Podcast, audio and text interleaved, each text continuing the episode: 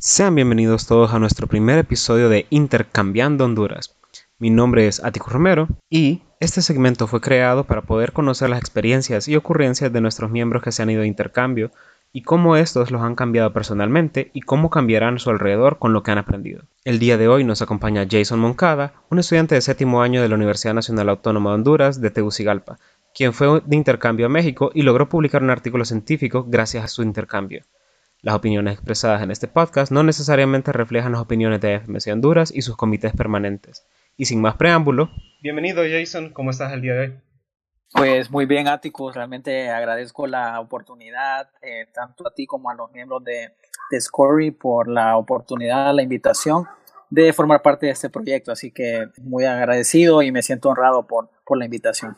La verdad que fuiste una de esas personas que desde el comienzo vimos como que, hey, ¿a quiénes podemos invitar a este proyecto? Porque fue como, hey, Jason ha publicado, hace fue intercambio, tiene esta como un montón de proyectos desde que lo conozco. Te conocí como el coordinador del laboratorio de histología, o sea, esa fue mi primera interacción con vos. Y fue como, ah, solo sé que él está coordinando esto, no apenas estoy entrando, no tengo la menor idea de qué está pasando aquí. Y solo sabía que vos eras el coordinador y llegabas a las clases de cuando en cuando a mi sección. Realmente, pues ha sido una trayectoria bonita, ha sido una, una experiencia de vida, yo así lo relato, ¿no? Todo el proceso de formación, cada pequeña cosa, cada sección del laboratorio, eh, realmente el laboratorio de histología me ayudó mucho para poder alcanzar eh, mis objetivos, para poder crecer como persona. Así que mando un saludo desde aquí a todos los instructores del laboratorio de histología que siempre lo llevo en mi corazón al. El laboratorio es lo mejor. Yo sigo en él y estoy esperando, estoy viendo en qué momento me va a tocar salirme porque ni modo. Es feo, es un paso feo, pero ni modo, así son los ciclos, a veces se terminan y pues nomás un saludo para todos y un abrazo. Te iba a preguntar ahorita qué estás haciendo actualmente y quería saber cómo en, qué año estás, qué es, cuál es tu trabajo actual. Bueno, pues eh, actualmente soy médico interno del Hospital General del Sur en Choluteca. Yo pues eh, soy originario de, del, con mucho orgullo 0601 y pues se dio la oportunidad ¿no? de poder realizar mi internado en el Hospital del Sur y eh, lo estoy realizando desde el mes de noviembre. Actualmente pues eh, detenidos o parados por la situación del, del COVID-19, pero pues con todos los ánimos para regresar. Es a la espera ¿no? de, de, de culminar este, este año tan bonito. Realmente el internado te lo pintan como que es lo más feo, pero realmente es un año de mucho aprendizaje y al final ese es el objetivo por el que todos estamos estudiando medicina, ¿no? Por el aprendizaje, así que eh, lo estoy disfrutando hasta el momento.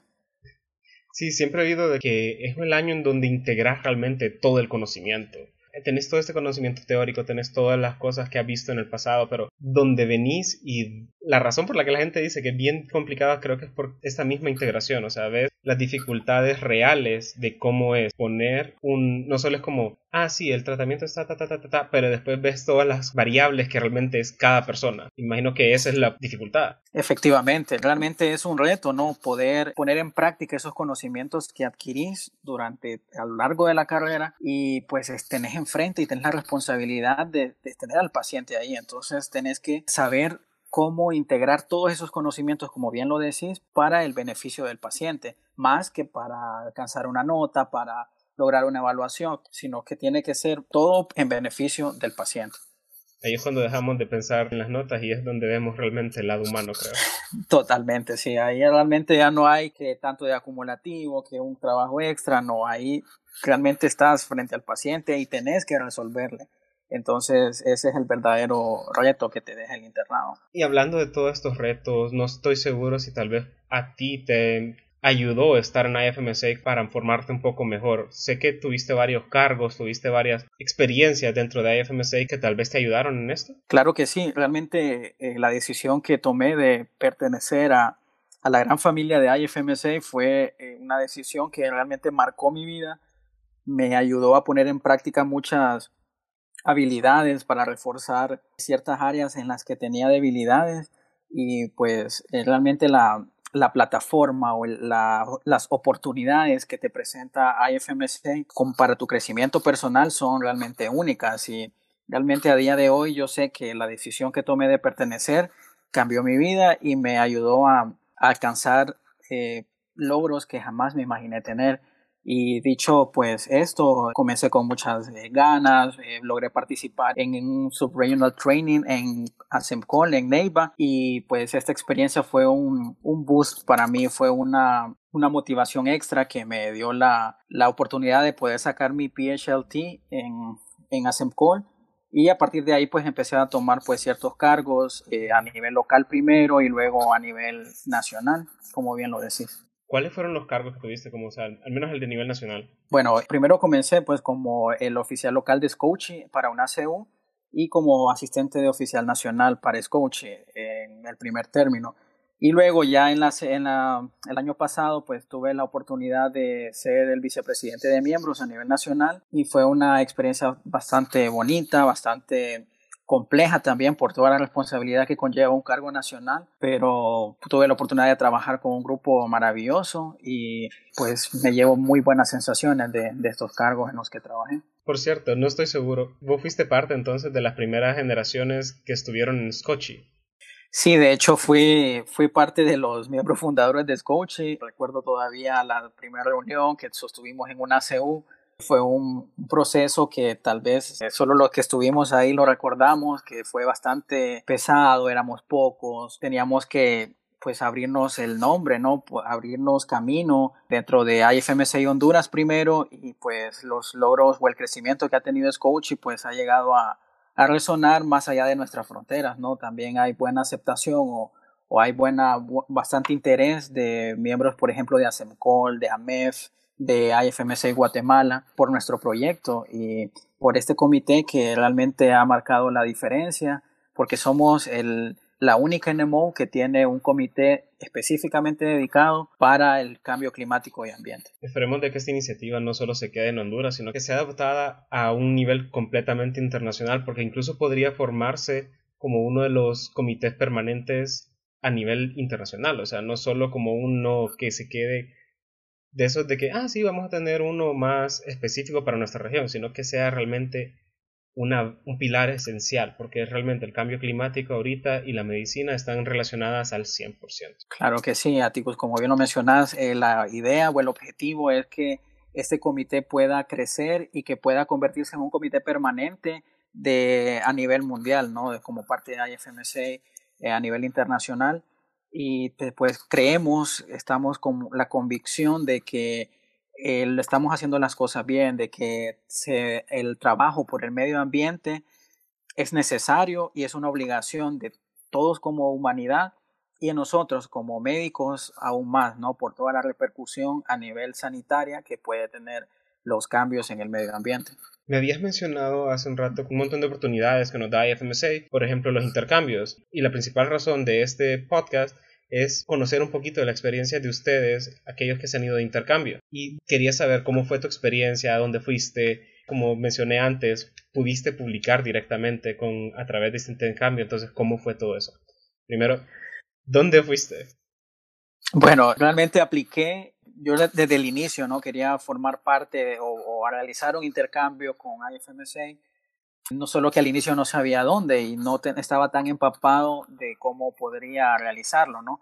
Pero luego me fui investigando, asesorando bien con los miembros de Scope y de Scoring y pues logré decidir mandar mi aplicación para AMEF y pues quedé en la primera en mi primera opción, ¿no? Que era para realizar mi intercambio en México y lo, lo realicé en la en la ciudad tan bonita de Toluca, Toluca la Bella, en el Estado de México, en el Hospital Mónica Pretelini de Toluca, ¿no? Eh, que es un hospital donde realizan las prácticas clínicas de... Es un, es un hospital materno perinatal donde realizan sus prácticas los estudiantes de medicina de la Universidad Autónoma del Estado de México. Escucha, eh, fuiste uno de los hospitales bien grandes entonces del país cuando entraste a ese hospital fue como, ¿cómo fue la experiencia? Porque imagino que venir del hospital escuela e ir a dar un hospital tan grande como en México fue un tremendo shock. Bueno, realmente fue un sueño hecho realidad, yo te lo digo, creía que estaba viviendo un sueño todos los días que me despertaba, que entraba al hospital, que me empapaba de la de cómo se trabaja allá. Yo realmente pues debo decirlo, ¿no? De que una de, mi, de las clases o de las asignaturas que más me gustan una de, mis opciones para lograr la especialidad es en el área de ginecología. y obstetricia. Y entonces este hospital que trabaja o es dedicado únicamente a la obstetricia, a la perinatología, realmente fue una experiencia pues increíble realmente. Lo que más me impresionó es el compromiso que hay en este hospital para la capacitación constante de su personal. Realmente ellos todas las semanas lo hacen de manera religiosa, de manera cotidiana. Siempre están en ese proceso de constante de formación, de actualización y pues gracias a eso pude formar parte de, los participantes de dos cursos de actualización. Ahí pues pude inscribirme, me, enviaron los certificados y fue una experiencia realmente increíble el, estar en ese hospital y quisiera volver, ¿no? Para el futuro, tal vez realizar mi, mi, residencia ahí o una subespecialidad. Me imagino que los contactos que tienes de la, durante esto te van a servir un poquito para aplicar directamente. Imagino que ahorita es de tus primeras opciones para la especialidad. Claro que sí, tuve una, la oportunidad y pues la bendición de, de, Dios, ¿no? De poder llegar a un sitio con gente tan preparada y tan dispuesta a ayudarme, a cobijarme, a, a darme todas las herramientas necesarias para que mi intercambio fuera un éxito. Y pues tuve el, pues la, la dicha de tener un tutor increíble como el doctor Hugo Mendieta Cerón, quien siempre estaba ahí pendiente de, de todo el proceso de la investigación, cómo iba, de que formara parte de estos procesos de capacitación continua fue una, una, herramienta increíble el tenerlo a él como tutor ¿no? de toda la investigación y pienso que ese es un elemento clave, el hecho de tener bien definido qué es lo que uno quiere, tener las personas correctas que lo puedan ayudar a uno porque sabemos que en todo proceso de intercambio, en un proceso de, de viajar hacia un lugar nuevo, pues requiere mucha adaptación, requiere tener la mente abierta para poder entender todas las diferencias culturales que hay. Pero si uno tiene la fortuna de tener personas que hagan más fácil esa transición y esa adaptación, pues el proceso puede llegar a ser muy exitoso. En cuanto a este proceso, nos mencionaste este doctor, ¿él te guiaba nada más o era como el investigador líder en el proyecto o cómo funcionaba esta dinámica? Él es el, tutor, él es el tutor asignado por parte de SCORY del comité local de, de OEPSA en, en México, en el comité donde eh, realicé mi intercambio. Él es el tutor, ¿no? Para todo el área de la investigación. Él es el director de investigación del Hospital Mónica Pretelini también, es el jefe. Y entonces él estaba muy, él sabía, con él tuve una relación bastante cercana, él siempre estaba preguntándome sobre, dándome las direcciones, ¿no? De qué es lo que íbamos a realizar durante esta semana, durante los próximos días.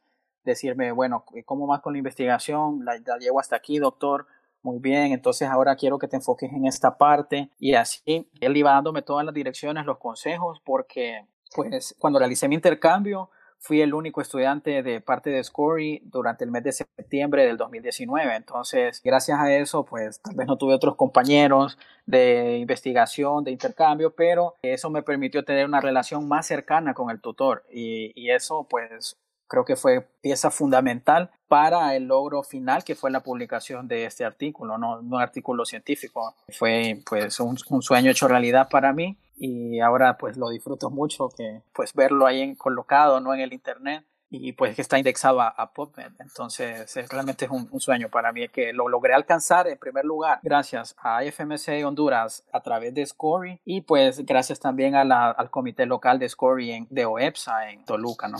Por cierto, un un pequeño recordatorio para nuestros oyentes, el link al artículo publicado por Jason está en la descripción del show, entonces vayan a buscarlo si lo quieren leer, está muy bueno el artículo. Y hablando del artículo, quiero que nos describas un poquito de él. Leí que era como un estudio transversal de la ansiedad y depresión en las embarazadas. Así es. Eh, fue un estudio que se realizó de manera retrospectiva, fue descriptivo y eh, se, analizó datos o respecto al test de ansiedad y de depresión de Beck fue un estudio descriptivo, retrospectivo, que se realizó a los pacientes de la consulta externa del Hospital Mónica Pretelini en un periodo de tiempo desde junio del 2012 hasta marzo del 2019. Se analizaron datos de pacientes a quienes se les aplicó el test de depresión y el test de ansiedad de Beck. Fueron, fueron los instrumentos que utilizamos para la recopilación de los datos. Se analizó a 2.947 pacientes lo cual fue, pues, fue un, número bastante grande de información que,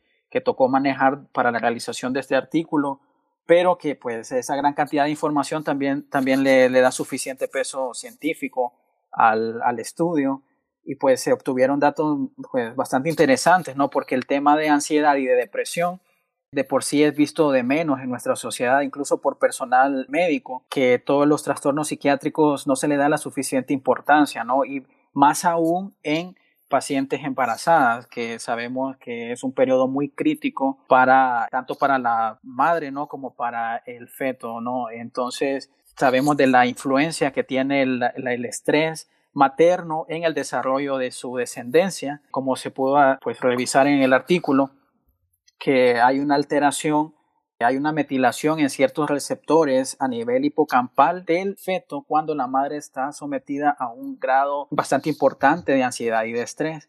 Y pues de como resultados finales pues se comprobó de que las mujeres que tienen las, las mujeres las pacientes embarazadas que no tienen un apoyo emocional suficiente fuerte no como tener una pareja estable son las que tienen mayor riesgo de padecer de ansiedad y de depresión durante el embarazo. Asimismo, el hecho de tener un, una, un trabajo que no sea del sector formal o sea, eh, pacientes que se dedican al comercio individual son las que tienen mayor riesgo de desarrollar ansiedad y estrés durante el embarazo, ¿no? Y eso pues puede explicarse por la incertidumbre que tienen, pueden llegar a, tener las pacientes respecto a todos los cambios que van a ocurrir durante el embarazo y su, y su, el momento después del, del parto. Entonces, eh, fue un artículo bastante interesante. También pues le mando mis agradecimientos a la licenciada Irma Visoso, que también fue un, un pilar fundamental para la, la realización de de, esta investigación, de este artículo científico. Y pues yo se los recomiendo a todos que nuestros oyentes que lo puedan buscar y leer, porque yo sé que son temas que tal vez no, no se investiga tanto a nivel local o que tal vez hay poco interés en,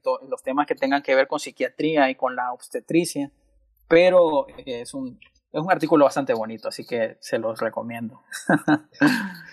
dentro un poquito de los como spoilers que están en el abstract, me sorprendió el porcentaje, porque me imaginaba que iba a ser un porcentaje alto, pero cerca de un 80 o 90%, si recuerdo bien, de mujeres que presentan ansiedad leve fue sorprendente para mí. No esperaba que iba a ser tan alto. Yo me esperaba lo mucho como un 50-60. Pues realmente sí, si nos ponemos a pensar las similitudes que hay de México y nuestra sociedad en Honduras, pues esos datos, como bien decís, que pueden llegar a parecer impresionantes, quizás sean los datos que manejamos nosotros, pero por la escasez de información muchas veces no tenemos el acceso a, estas cifras que realmente son impresionantes, como lo decís. El 89% de, la, de todas las mujeres que formaron parte de este estudio sí estaban con un grado leve de ansiedad mínimo, ¿no? Después ya habían otros porcentajes con moderado y con ansiedad y depresión severo, ¿no? Pero sí es bastante importante la cantidad y el porcentaje bastante alto de las pacientes embarazadas que sufren de ansiedad y estrés durante el embarazo y que muchas veces pues se ignora, no, no se le da la importancia ni siquiera en la atención primaria en salud o en los controles prenatales que tienen estas pacientes en la atención médica. Sí, incluso dentro de los controles ustedes consiguieron la información a través de encuestas que se realizan durante estos mismos controles. No es tanto que las realizaron ustedes, sino que todas estas se realizan de rutina. Eso me impresionó bastante del hospital Mónica Pretellini, que como parte rutinaria de la atención a la paciente embarazada se le aplican test de ansiedad y de depresión para pues poder detectar de manera precoz casos en los que hayas, en los que se pueda intervenir, ¿no? Para pues vemos que hay un efecto a largo plazo en la vida de la descendencia de, las, de estas pacientes. Por lo tanto, pues amerita todas las intervenciones que sean necesarias para reducir el riesgo de, que hayan daños a largo plazo para la descendencia, ¿no? Y sabemos que se convierte en un tema también de salud pública. Por lo tanto, es muy importante que integrar, ¿no? O tomar ese ejemplo que lo, lo aplican en el Hospital Mónica Pretelini a nuestra realidad y poder, pues, en nuestra consulta a las pacientes embarazadas, en los controles prenatales, poder detectar ansiedad y depresión a través de un test que realmente es muy corto, es muy rápido de aplicar, el test de ansiedad y de depresión de Beck. Entonces, dejo este mensaje, ¿no? Para toda nuestra audiencia de que le demos la suficiente importancia, ¿no? Al tema de la salud mental en las pacientes embarazadas y que es algo que no nos va a llevar mucho tiempo, pero que puede tener una importancia bastante grande en, como lo decía anteriormente, que realmente se convierte en un tema de salud pública. Sí, en este problema de salud pública, en especial me imagino que en, estos tiempos, no me imagino cómo ha de haber incrementado incluso la ansiedad que hay del solo por estar en la cuarentena, la ansiedad que estar porque tal vez haya perdido trabajo y si son comerciantes individuales, tal vez el no poder salir y trabajar en esto. Totalmente, sí. Y hablando un poquito más de como los métodos que ustedes utilizaron durante esto, ya vimos de que tenían el hospital una gran cantidad de datos históricos de, que utilizaron, pero ¿cómo fue tu trabajo? ¿Qué fue lo que tú realizaste durante la investigación? Bueno, realmente durante la investigación, pues puedo decir que me tocó realizar pues todo el proceso desde el inicio de la búsqueda del marco teórico, la redacción de, de este, el análisis de los datos, pasar los datos de una base que nos, me la dieron a mí en lo particular en Excel, ¿no? Con todos estos datos de, de estas pues casi 3.000 pacientes y tener que analizarlos y pasarlos a el proceso de la información lo hicimos a través de SPSS Ahí fue que hicimos el análisis y pues eh, la realización de, pues, de todo el proceso, el artículo final, pues me tocó pues a mí, podría decirlo, ¿no? Más que el tutor estaba más que para dar consejos, para orientarme hacia qué partes mejorar, pero realmente lo tomé como un reto porque Sabemos que en nuestra facultad muchas veces realizamos investigaciones, pero las hacemos en grupo o a veces tenemos otras personas que nos puedan apoyar, pero en este caso a mí me tocó por a mí solo, pues por lo que te mencionaba de que no habían otros estudiantes de intercambio durante el mes en el que yo lo realicé, entonces puedo decir que la tarea me tocó a mí solo, ¿no? Pero lo tomé como un reto, como una oportunidad para demostrarme a mí mismo de lo que era capaz y pues puedo ver los resultados y sentirme después satisfecho ¿no? de, de la oportunidad que se me brindó. Y este, pues, aquí puedo aprovechar para dar un consejo a todos los estudiantes que van a realizar su intercambio con Scory, de que tengan bien claro hacia lo que van, qué es lo que quieren alcanzar, que la realización o ver materializado un artículo científico es un proceso que puede llegar a ser tedioso, pero que realmente vale la pena y no desistir porque es un proceso que hay que revisarlo varias veces, hay que, que escribir algo, borrarlo, ya no me parece de esta manera, hay que agregarle esto, luego lo enviamos a la revista y la revista te dice, no, esta, esta parte no, no me gusta, vuélvalo a trabajar. Entonces es un proceso que puede llegar a ser desgastante, pero que vale la pena completamente. Así que mi consejo para todos los estudiantes que están escuchando este podcast, que quieren trabajar en, el mundo de la investigación, no desistan, no pierdan la visión de lo que quieren alcanzar y pues los resultados son muy dulces, el fruto es muy dulce del trabajo. Sabes, quería saber cómo fue el proceso de publicar propiamente. Ya habías terminado tu investigación y después lo mandas a la revista. ¿Cómo te tocó hacer esta parte? O sea, ¿qué te decía la revista? ¿O ¿Cuántas veces te tocó reenviar el mismo artículo? Bueno, en, e, en, esta parte realmente uno tiene que previsualizar a hacia qué revista uno lo quiere enviar y esto tiene mucha importancia porque ciertas revistas son especializadas en ciertos temas, ¿no? Entonces, tener bien claro cuál es el artículo que estás trabajando una vez que ya lo tienes completo, que ya sabes de qué trata, que ya sabes el alcance que puede tener, entonces revisar cada uno de los requisitos que tienen las revistas para que sea un proceso más fácil. En este caso, para, puedo mencionar que este artículo no fue tan difícil ese proceso, ¿no? Porque ya habíamos previsualizado esta revista que es la Acta Médica Lituánica. Hicimos el artículo en inglés para que tuviera un mucho mayor alcance y habíamos visualizado los requisitos editoriales que tenía, ¿no? La revista para poder enviarlo de manera inicial ya acorde con los requisitos que la revista plantea, ¿no?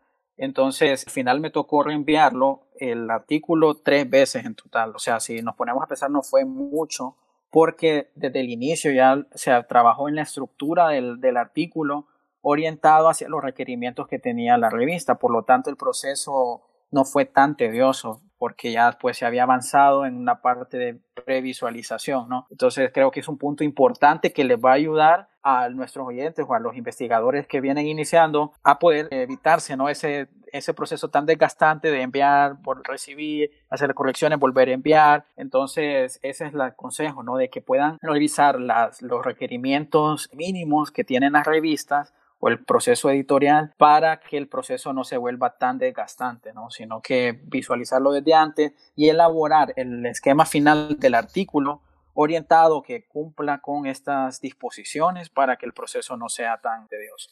Por cierto, hablando de lo del impacto, me mencionaste que elegiste el inglés para que tuviera un impacto más amplio. Pero ¿cómo fue que decidiste el hecho de ponerlo en inglés, viendo aún así que el país era México. Quería saber como cuál fue el proceso para decir, no, solo quiero el artículo en inglés, no lo quiero en una revista en español, aunque estemos en un país hispanohablante. Bueno, eh, recordemos que también las revistas, esto es como un consejo que les puedo dar también, que las revistas les interesa o es un, un, motivo de interés que hayan artículos de diferentes partes o no solamente del país donde se realizan, ¿no? Porque si podemos decir que este artículo se realizó o tiene que ver con la población mexicana, pero tiene, puede tener mayor impacto si se publica en una revista de otra región, ¿no? Entonces, desde el momento en el que estábamos trabajando con el doctor Cerón, con la licenciada Visoso, sabíamos que la cantidad de información era bastante, no eran 2.947 pacientes, por lo tanto la investigación tenía bastante peso estadístico. Sabíamos el potencial que podía tener de ser publicado en una revista a nivel pues internacional de pues en otra región, ¿no? Entonces, desde el inicio lo planteamos hacerlo en inglés, porque recordemos que la, literatura médica el idioma en el que más se maneja es el inglés, entonces para darle mayor visibilidad al artículo decidimos desde el inicio darle el sentido o darle la traducción al inglés y publicarlo no en una revista de México ni en una revista hondureña, sino que buscara a otra revista que pudiera tener mayor impacto, que estuviera indexada, eh, en este caso a PodMed. Entonces, pues al final sí se logró hacer, ¿no? Por, la, por eso, desde el inicio, uno reconoce el potencial que tiene la investigación y en base a ese potencial, pues uno va orientándose hacia dónde o el alcance que puede llegar a tener el artículo.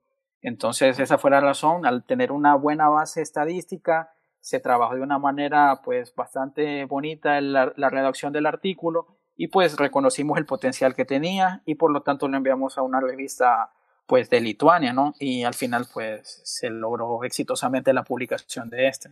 En el proceso de publicación sé que hay a veces problemas en cuanto a la parte monetaria porque toma dinero poder publicar.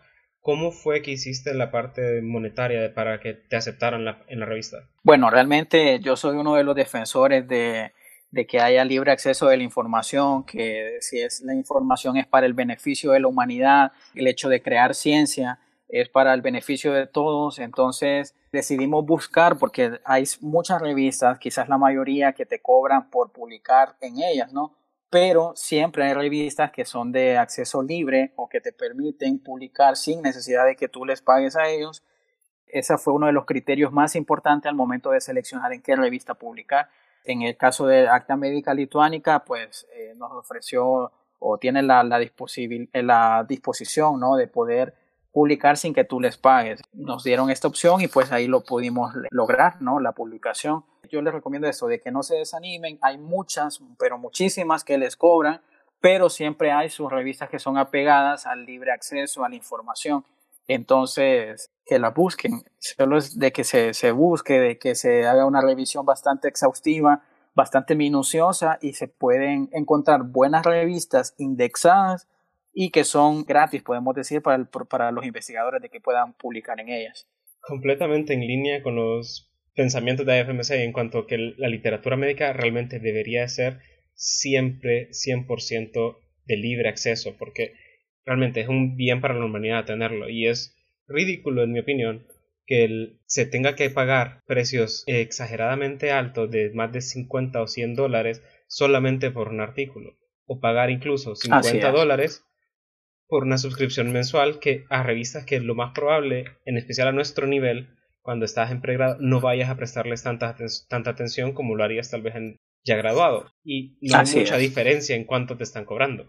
Exactamente. Sí, es un, es un negocio, ¿no? Podemos llevarlo a considerar así, de que pues el proceso de, de actualización, del proceso de creación de la ciencia, es algo que siempre está, ¿no? Que siempre está actualizándose por lo tanto, debería ser de libre acceso, debería ser una, un medio para que todos expandamos los límites de nuestra mente sin necesidad, pues, de, porque eso realmente de cobrarte, de que tenés que pagar 100 dólares, eso realmente te pone una traba y cuántos artículos científicos, tal vez con un potencial increíble, con que te aportan datos científicos frescos, no se han desperdiciado por el simple hecho de que te cobran en una revista para publicar.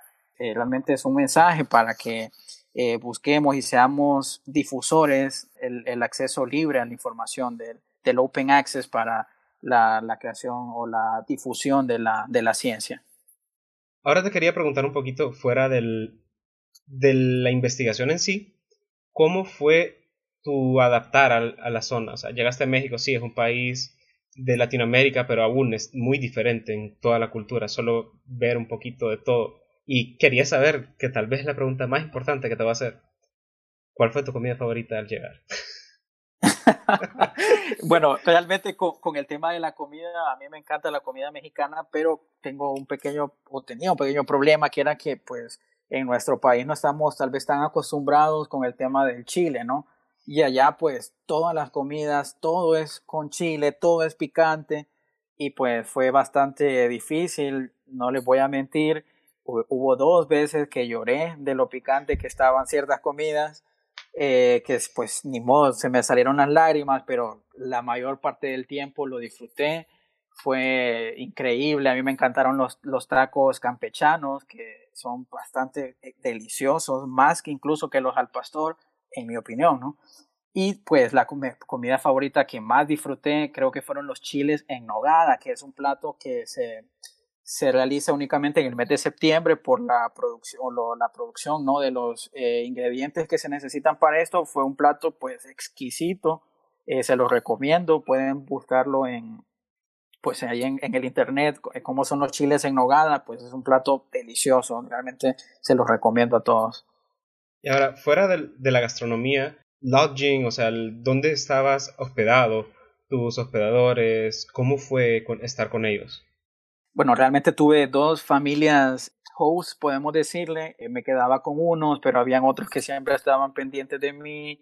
Otra familia que pues que estaba pues lista para llevarme a conocer lugares, para llevarme a, a ciertas eh, zonas de la ciudad o incluso pues fuera de Toluca. Y también tuve la fortuna de que en el mes de septiembre se realizan la, la AGN de AMEF, entonces pude formar parte de la asamblea de, de AMEF. Fue una experiencia también muy bonita, esta se realizó en, en Chiapas, en Tuxtla Gutiérrez y pues me tocó viajar bastante, pero fue una experiencia única la verdad.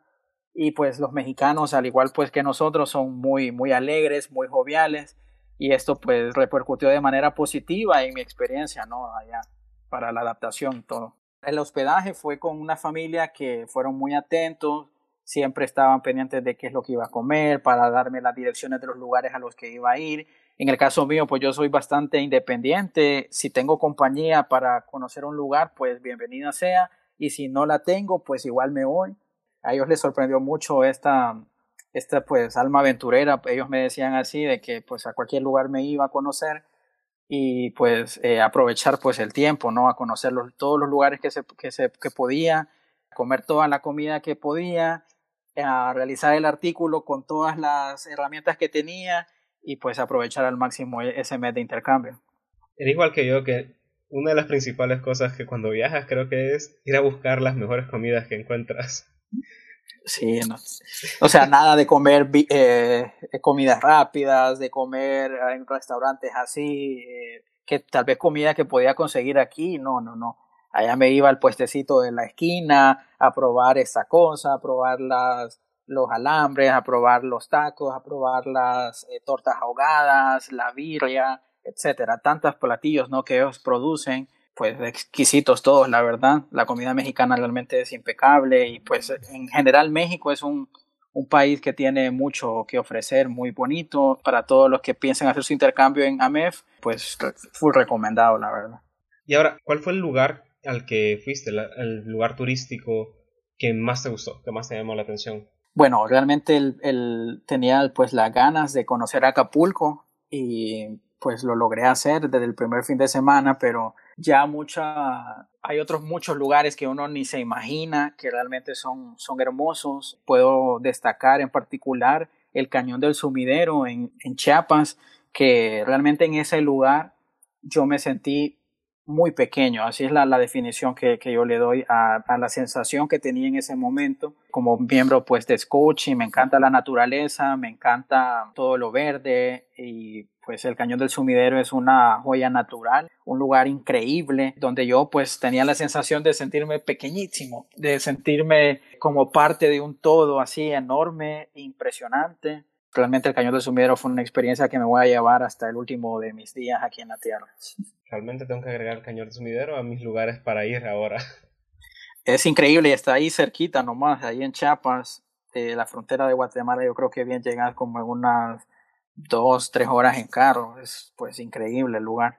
Parece que voy como en reversa de todas sus experiencias, pero ¿cómo fue el proceso para aplicar? ¿Tuviste alguna dificultad? ¿Tuviste algún...? Bueno, realmente el proceso de, de, aplicación fue bastante, pues, en lo particular estresante por el poco tiempo que disponía, dado que ya iba a iniciar el, el internado rotatorio. El proceso al final lo terminé haciendo bastante rápido, pero pues tanto el, los miembros de SCORY a nivel de, de IFMC Honduras como de Scoria en AMEF fue impecable, siempre estaban pendientes de mí, de todo el proceso de aplicación.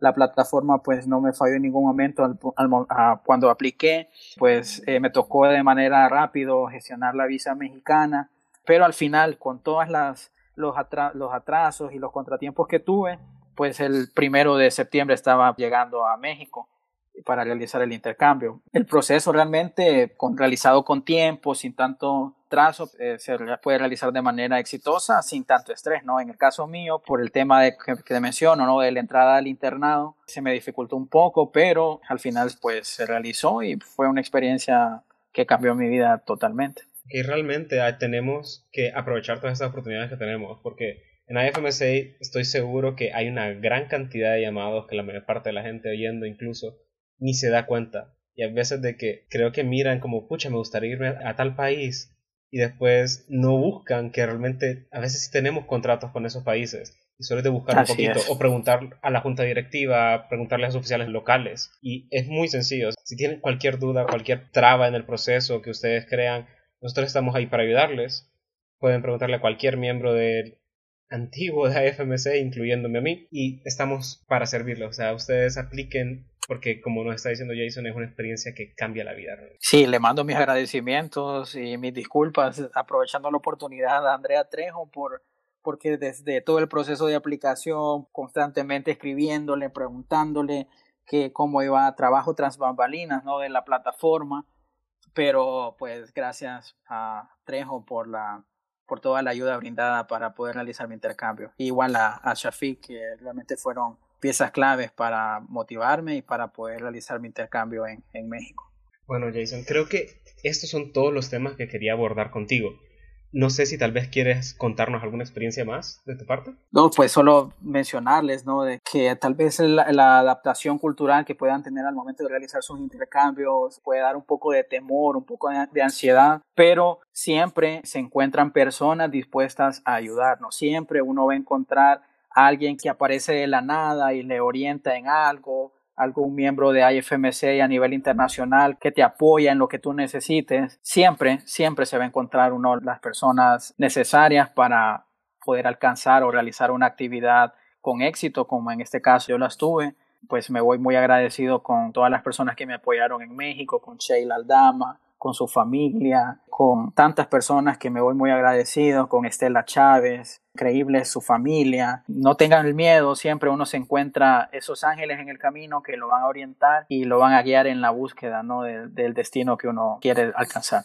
Muchas gracias por tus consejos. Estoy seguro que hay mucha gente que los va a aprovechar cuando se vayan sus intercambios. Y realmente muchas gracias a ti por habernos dado un poquito de tu tiempo. Espero que todos tus proyectos a futuro, que te vuelvas un gran ginecólogo y que seas uno de los principales entes de cambio dentro del país, porque sé que tienes ese potencial. O internista, no lo descarto tampoco medicina interna, valga la aclaración, pero por ahí va. O gineco en la mano izquierda y medicina interna en la mano derecha, pero por ahí va la cosa. Ok, está bien, está bien. Y no sé si nos quieres dejar algún pequeño blog, alguna red social o algún trabajo que hayas hecho aparte del que hemos discutido el día de hoy. Pues eh, Actualmente solamente estoy pues trabajando con el negocio familiar, pues estamos ahí con la elaboración, con la venta de productos artesanales hechos en casa. Entonces ese es el pequeño pues emprendimiento de mi familia y con eso estamos eh, trabajando, ¿no? Echándole ganas. Muchas gracias Jason. Esperemos nos miremos en alguna otra ocasión. Eso fue todo por hoy. Si tienes preguntas o sugerencias para otros episodios, envíalas a comunicaciones.ifmchondura.org. Este episodio fue producido y editado por Atticus Romero con la ayuda de Mauricio Murillo. Música escrita por Carlos Mairena. Gracias por escucharnos. Yo soy Atticus Romero. Sintonízanos en el próximo episodio para ver cómo cambiamos Honduras un intercambio a la vez.